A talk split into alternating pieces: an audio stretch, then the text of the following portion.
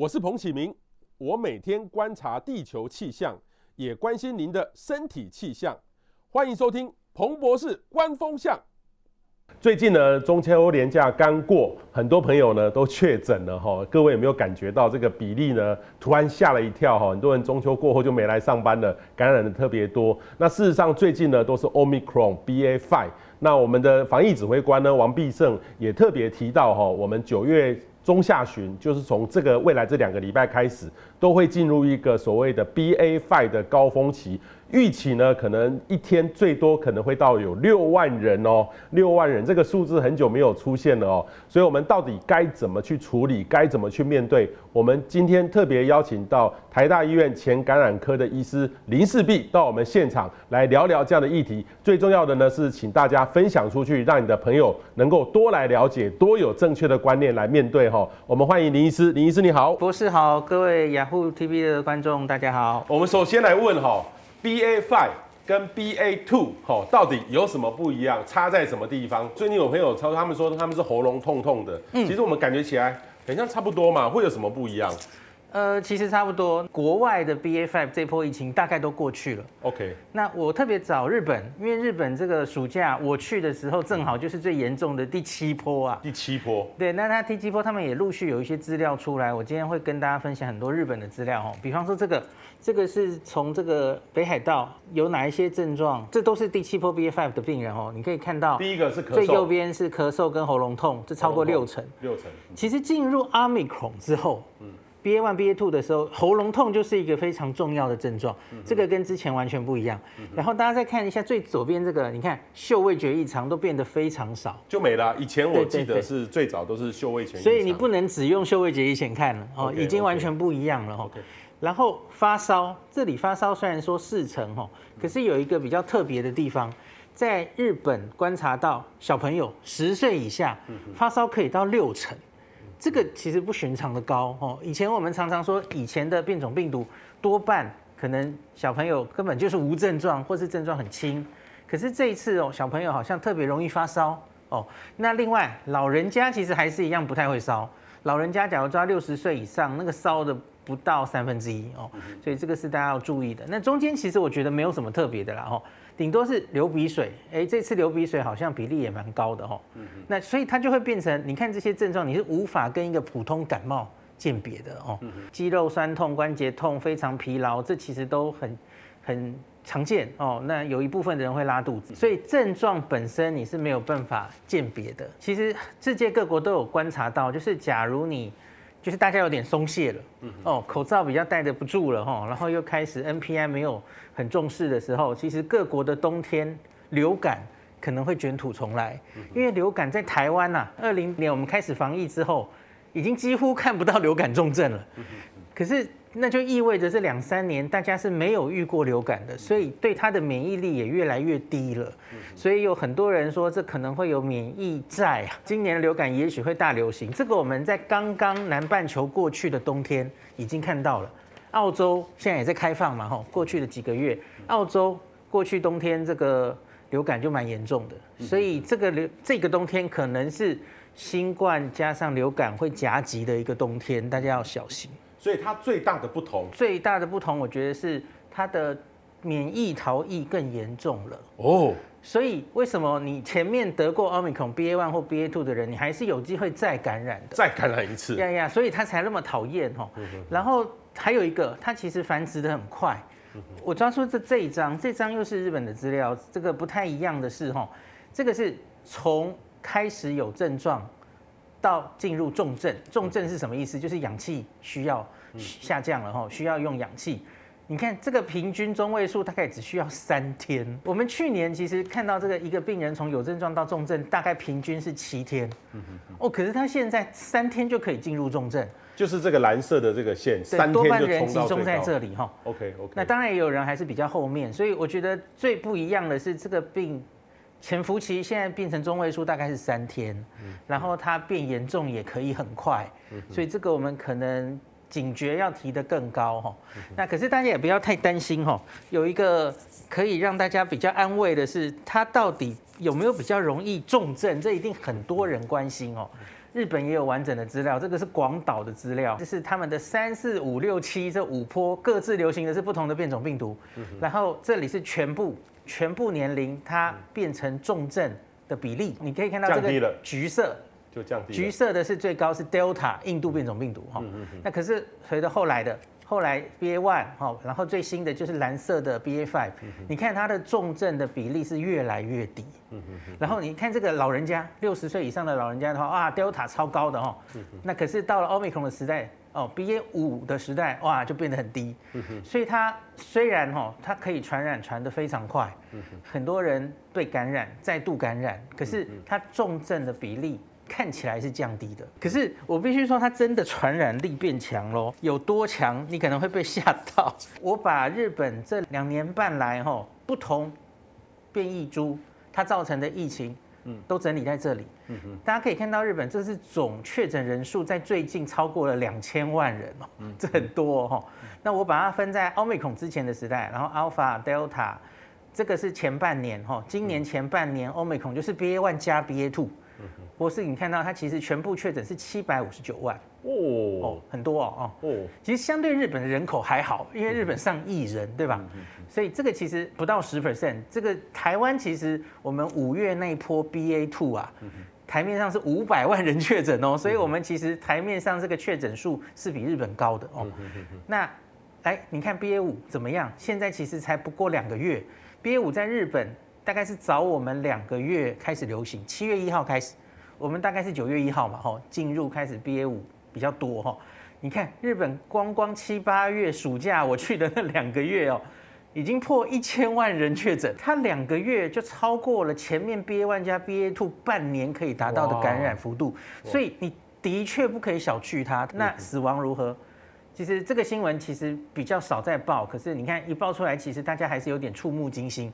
日本上半年因为 BA one、BA two 就死了一万两千人，哇，这个致死率是万分之十七，哇，哦，看起来也许不算高哈，这个万分之十七正好跟台湾一样，台湾每个星期五其实罗富都会公布我们全部的致死率了哈，我们台湾奥密克戎今年以来正好也是落在万分之十七，很像哦，差不多哦。那所以我们没有做的比较差了哈，我我可以这样说。那 BA five 的话，那我说这个一千多万人哦，目前也死了一万多人。好，你会说，哎，这好像比前面的 BA one、BA two 稍微低一点哦，大概是它的六成左右哈，零点六 percent。可是不一定，现在日本是高峰刚刚过，那可是它的死亡高峰还正在高原期，每天大概两百到三百人去世。那所以。这个还没走完，就跟台湾一样嘛。博士记不记得今年年五月的时候，五月的时候，我们在说我们要这个致死率千分之一的保卫战，就是万分之十嘛吼。那我们的致死率就从万分之五七，然后破十了吼。结果我们最后是落在万分之十七。OK，所以这个随着人数继续增加，可能致死率还会慢慢增高。OK，我觉得大概我们可以说的是哈。致死率至少没有比 BA one、BA two 毒啦，至少可以这样说。就是说它传染力很高，那致死率没有像之前的那么的毒。对对对。那我问的就是说哈，现在就是说我们如果看到情况，他呃个人怎么去做防护？我首先确定一点，就是说，如果你前面得了一次，比如说五月的时候中标了，对，现在到九月是。如果你不注意防护的话，是是，你身体抗体之前中的是没有办法面对它的，你可能会再中一次，对不对？会。所以我们防疫该怎么样去做调整？很多人前一阵子也很常讨论的所谓的无敌星星的概念。无敌星星没有了，对不对？呃，我觉得它不是有跟没有这么简单的问题。OK, okay. 那正好这个《新英格兰医学杂志》就是前几天出了一篇，我觉得可以很好的回答大家这个问题。嗯、这个是葡萄牙。OK，葡萄牙去整理了，你看它这么多株的这个变种病毒感染过哈，这个橘色的最高是他们的 BA one 加 BA two，橘色哦，高。很高，然后他们的 BA five 只有大概这样子，哦，这在很多欧美国家大概都是长这样，BA one BA two 是一大波，那后续的 BA five 大概就顶多到它尖峰的，也许是五六五六成之下之内哈，因为他们终究都是 Omicron。它没有长得太不一样，所以它多少还是可以有交叉保护力。那这篇很严谨的去用葡萄牙全国的资料来算出来了哈，它它就是校正了哈。葡萄牙是一个疫苗已经施打的跟我们差不多哈，都已经打得非常完完善的国家，然后他去抓你前面感染过任何一种变种病毒之后，对这一波的 BA.5 到底有多少的保护力？所以这是一个用很科学的方式来回答你哦。那博士，你看这里，这个是针对你前面得过 BA one、BA two 的话，你对 BA five 还有七十五 percent 的保护力。嗯，那其实不只是这样哈，你你得过前面的变种病毒，那多少对后来的 BA five 还是有一定的保护力，可是就会越来越低，因为其实你得前面的病毒的时间比较久了嘛哈。那所以这个是。就是代表你打过疫苗，你在得了自然感染之后，你对这一波的 BA.5 的确会有保护力的，而且可能是七十五 percent 左右。相比于没有得过 BA.1、BA.2 的人，你减少了七十五 percent 被感染的几率。哦，呀呀呀，所以它是有效果的。可是问题是，那还有二十五 percent 的人可能会被感染嘛？哈，所以我们防疫的措施就是要跟以前一样的做法，还是要调整？我我觉得应该是这样说，呃，现在因为已经是一个与病毒共存的时候了，嗯 嗯，我觉得就是看风险，看风险。假如你是有慢性病的人，嗯，然后比较高龄，这可能要抓六十五岁，哦，那。你即使之前得过了，很幸运的活活下来，没有重症哈。可是你这次可能再感染，你还是可能再重症的，这是有机会的。那这样的人，我觉得不是每一个强调每一个人都要怎么做，而且是风险管控。那这样的人在现在疫情比较严重的时候，你可能就要，比方说恢复五月一样的防疫强度，你可能就尽量不要外食了。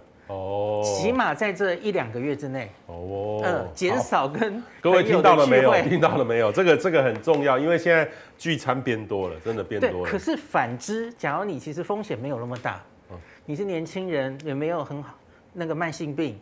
或是你虽有慢性病，可是控制得很好。嗯嗯。你疫苗三剂打过，你甚至还加一个自然感染，都感染过了。OK。我觉得你就不需要这么紧张。OK。你也不用刻意减少什么跟人的接触。OK。那该该注意的注意，大概这样就好了。那真的再感染的话，你应该非常大的几率还是轻症，所以也不用太大惊小怪。我需要这个时候去打流感疫苗吗？就有效，因为以前那时候没有疫苗的时候.没有新冠疫苗的时候，我们都是打流感疫苗。是啊，现在要打吗？哦，我们今年应该会非常强调，希望大家尽量去打，尽量去打。那可流感也一样啦，流感是也有重症风险的人，就是年纪的两端。OK，其实跟新冠有点像哦，嗯嗯、反正就是六十岁以上，然后小小孩哈，五五六岁以下的小小孩，这两边就是公费流感疫苗施打的对象。那当然，我们也会对学生施打，因为学生万一发生流感群聚也是很容易传播的哈，所以学生也会施打，那医护人员也会施打。那这个啊，假如你在过去的两年没有施打的话，我们会特别建议你今年应该要施打。OK，因为大概这个开放是越来越明确的方向嘛哈。那比方说我们的境外，等一下可能也会谈到哈，我们边境大概会开放哦，然后所以可能会越走越往开放，甚至有一天搞不好口罩令都会拿掉的时候，我想这些呼吸道疾病都会回来，所以我们其实很多专家都担心这个冬天流感会回来。因为我们原来是因为防新冠防的这么严谨，所以很多病消失了。前两年的流感很少了，流感不见了，对长病毒不见了。对。可是当你再拿掉口罩了，然后没有那么重视洗手的时候，这些病都可能回来。嗯哼哼。所以特别是有重症风险的老人家，我觉得今年是十月一号公费流感会开打。嗯、哦，今年不要错过流感的接种。嗯、另外一个还可以考虑的是。肺炎链球菌，这是细菌的一个疫苗哈。这个疫苗老实说，我会更推荐你打，因为它其实是对你的健康一个非常好的投资。它不是每年都在变种的哈，它是打了之后，你其实就有非常久的效期。那虽然它呃有一些公费或是自费的标准，然后其实我觉得。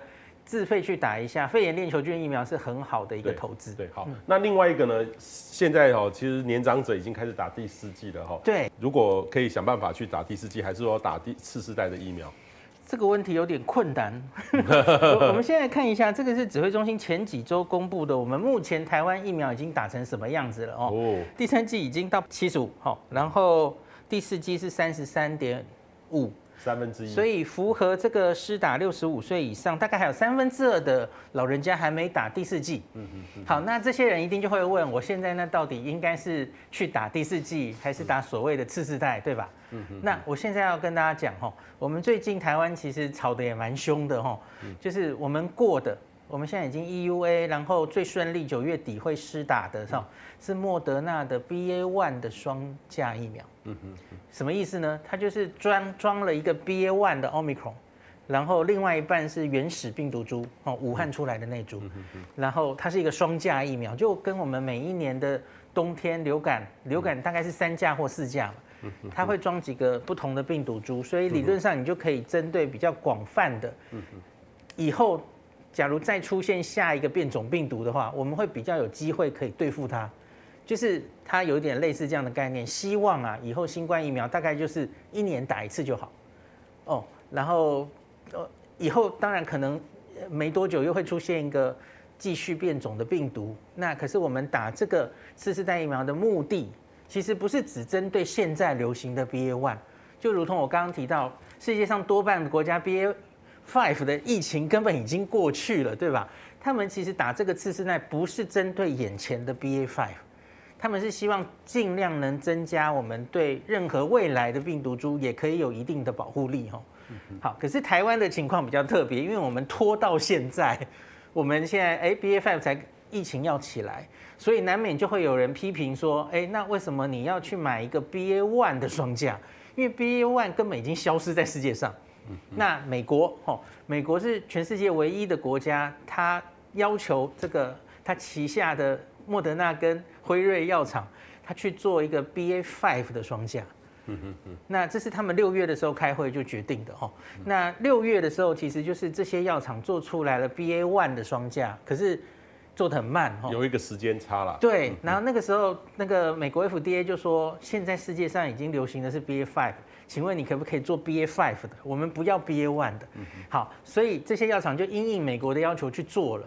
可是问题是，他来不及做临床试验。BA five 目前只在动物做了临床试验，然后美国就很勇敢的批准了，OK，让它 EUA 了。那全世界别的国家目前多半都是跟我们一样用 BA one。那所以这里就。各位会问我，那我到底应该打？现在有可能有三种选择哦，打原本的第四季，还是打 BA one，还是打以后不知道会不会进的 BA five 的双价哈？我要跟大家讲，我真的没有答案，没有答案，因为 BA one 是只基于一个几百人的免疫桥接过的，它根本你要问我它的保护力可以增强到多少，恢复到多少？它可以延长你防重症、防感染的保护力多久？完全没有答案。嗯嗯，它是用免疫桥接过了这个疫苗，哈。所以到底值不值得去打这个新的疫苗？哪一些人应该打这个次世代疫苗？嗯，没答案。没有答案。我们现在每一国其实政策不太一样，还在等。嗯，对。政政策大概就是专家定出来。那共识大概就是我们很明显看到打原始的疫苗。随着时间过去，那个抗体掉下来，它防重症的效果会减少的一群人，那这群人非打不可，是是一定最有效果的。那大概就是台湾现在就是抓六十五岁以上，哦，或是有一些免疫极端缺乏的人，好，这个各国几乎都会让这些人先打。那可是其他人的话呢？比方说，我举个例子，一个三四十岁的人，其实也没有什么健康疾病，哦，那他打完三剂之后，他到底防重症的效果可以维持多久？很抱歉，我没有答案。没有答案，因为这个研究越来越难做。对，我们科学家会跟你说，大概超过半年没有问题。那会不会有些人说，也许一年也没问题？可是到底应该在什么时机补最后一针，还是甚至根本不用补了？因为其实也许他们根本就是自然感染嘛，吼，打完三针，然后后来又得了自然感染，得一次得两次，反正都轻症。所以他就可以一直等于是打了天然的加强针哦，他就维持了他这个防重症的能力，也不需要再打疫苗了，这是很可能的。就像流感，我们现在每年的流感也不用每个人都去打嘛，嗯，年轻人其实就不用打了哈。所以很抱歉，我目前是没有答案可以告诉大家的。OK，可是我要跟大家讲，就是不要看次世代疫苗你就觉得哦，它好像很炫，其实比起原本的疫苗。针对 BA.5，它也不过高了一点七倍左右的抗体。OK，一点七倍不是很高哎，对，不到两倍耶所以它到底有多少效果，其实是很难讲的。所以我觉得大家可以稍安勿躁。你可以跟我们分享一下日本的防疫跟台湾现在有什么不一样？我去的时候大概就是日本疫情最严重的第七波正中央哦。那所以我在那个时候去了很多地方嘛哈，东京大城市、乡下都去过哈，北海道四国。那我一路看来，我觉得是他们其实是非常用心在防疫。日本其实从来没有强制口罩令，就是你不戴口罩不会罚钱的啊，真的、哦。对，他们其实都是劝告你。哎，我我这两天看到很多新闻说，我们剩下我们台湾跟北韩强制戴口罩令，是真的吗？这样，日本现在是前一阵子已经拿掉了，就是建议户外要一定要戴口罩，没有。他们拿掉了，拿掉了。可是我去的时候，我看到多半的人都还是戴着。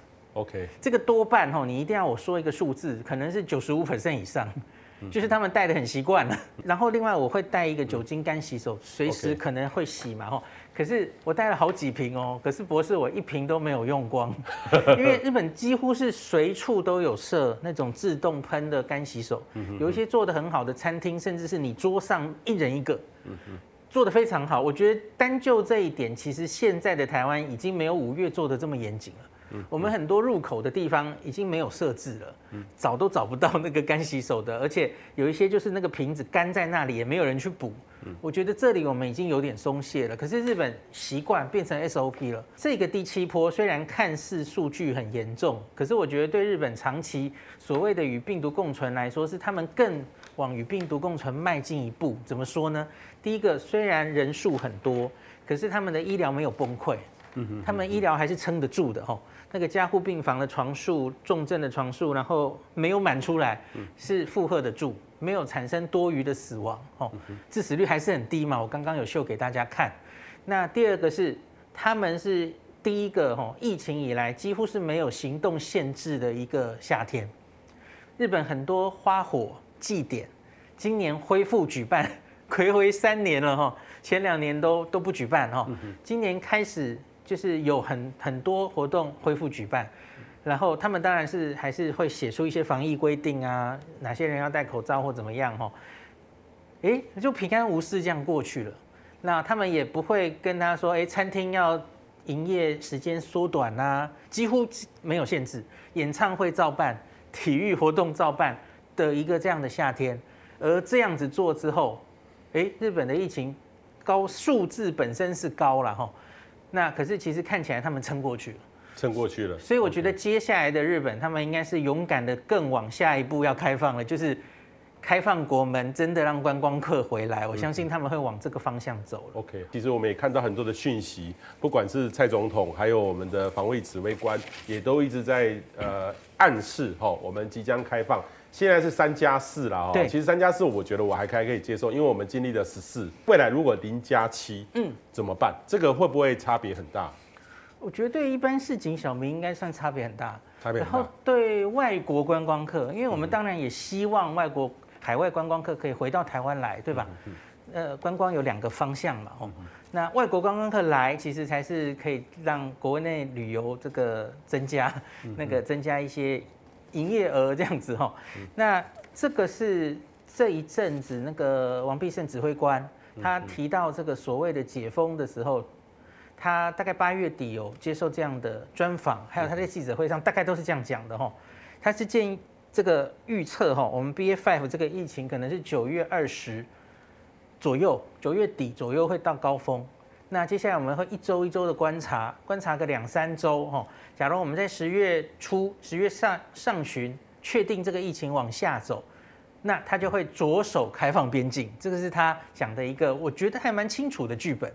那可是他说着手开放边境还有好几步啊。第一个，我们刚刚说这个三加四哈，我们目前九月一号开始哈，三加四的后四天。可以一人一室了，嗯嗯，就是意思是你你只要前三天，对对对，可以回家了。你家里有独立卫浴的一间房间，你就可以回家了。哦，呃，这个我其实有点意外，因为我原来以为那就要开放就全部开放嘛，可是它后前三后四还是割开来这样，所以前三天还是得在防疫旅馆。哈，这是九月一号开始了哈。那必胜就是说十月，假如我们确定了这件事，那我们可能第一件事就是还是三加四，可是我们七天都可以一人一室，那就是你可以回家了的意思。哦，那这可以空出大量的防疫旅馆额度，哦，你就可以迎接更多外国人来嘛，是这个意思嘛？好，好，第二个提高入境总量，我们现在好像是一周五万人吧，就是有一个总量卡在那了，吼，跟日本一样，吼。那为什么要有入境总量？因为你要考虑防疫计程车，你要考虑防疫旅馆，然后我们入境现在还是要做 PCR，这些都跟量能有关，所以他们当然要做好准备，希望不要塞车嘛，哦。好，那假如这样开都没有问题的话，第三点他说会开放部分旅行团，这个旅行团可以是出国的，也可以是来的。哦，我们观光局听起来好像是想先开放来的外国人来，就他们特别希望吸引日本人来跟团了哈。那再下一步可能是台湾人出去，哈，进团令会打开。嗯，好，那最后最后说要开放到零假期。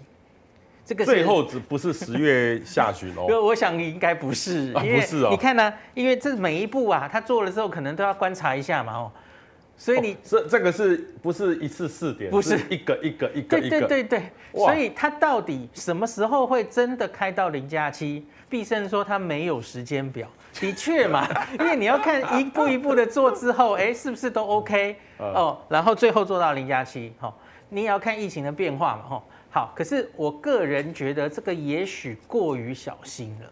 嗯嗯，最近也蛮多学者，包括那个指挥中心这个专家委员会的李炳英老师，他其实也有讲哦，他觉得现在啊，我们国内本土的疫情其实已经远远超过境外移入的疫情。其实从五月以来大概就这样嘛哈，我们本土几乎没有小过每天两万过，境外一路顶多就几百人几百人。哦，那。这个暑假你不开放，你还有一个理由说，因为国外有 BA five，我担心他进来，或是担心他进来太快，所以我要挡着。好，这个理由我买单，因为 BA five 的确有一些不确定性。可是问题是，现在现就是这个时刻哈，台湾本土的 BA five 已经变成主流病毒株了。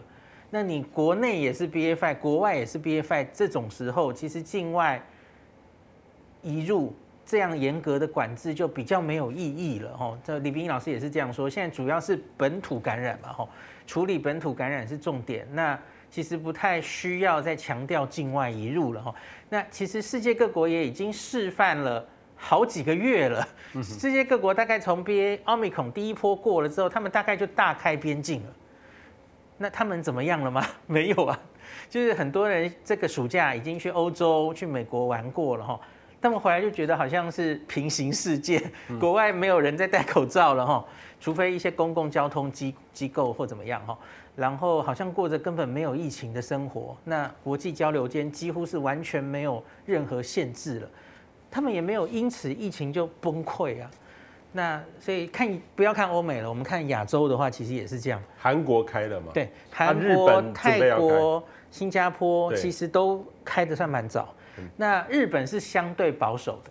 日本很怪，日本是对本国人很好，因为日本本国人五月一号之后他们就开了，好多人就五一长假已经去夏威夷玩回来了，回国就不用隔离。就日本人对国内的人比较好，跟我们不一样，我们对台湾人自己比较严格哈。那可是日本人对外国人是严格的哈，他就只准你跟团来哦，还不太准自由行的来，然后一定要申请签证，增加难度哈。所以日本的观光客目前回去的还是很少，那可是日本在亚洲整个亚洲里面管制算严格，你看结果这个夏天它是 BA.5 疫情最严重爆发的地方，表示现在这个 BA.5 传播力实在太高了，你已经不能期待你只靠这个边境管制就把它挡住了，甚至延后可能都很困难哈，所以我就觉得现在。假如我们现在还是坚持停在这个三加四停太久，其实没有太大的意义。你其实也没有办法对国内疫情有决定性的变化哈，决定性不是在那里了哈，就是国内有一些防疫的作为还是要做，而不是在挡境外了。那另外，可是你三加四要开不开，你也没有办法享受到开放的好处，所以我觉得这是时候我们要好好的检讨，是不是可以直接走到零加七，比较勇敢的开放下去。这个其实是很难做的决定啊，对，因为对这个在国内一定会有不一样的这个看法在，会，会有比较保守的人的声音。对，对，但是整个来整个趋势上来看的话，应该就是慢慢走到那个阶段。不过，其实今天林医师特别提到很多的这个正确的观念，也希望各位可以多了解一下哈，分享让你的朋友可以知道，因为我们要。正向的角度，但是防疫措施还是不可以少，因为看来这个这个未来这两个礼拜压力蛮大的，可能是高峰，高峰期，大家要注意，请大家多留意了哈。谢谢林医师，谢谢大家，我们下次见。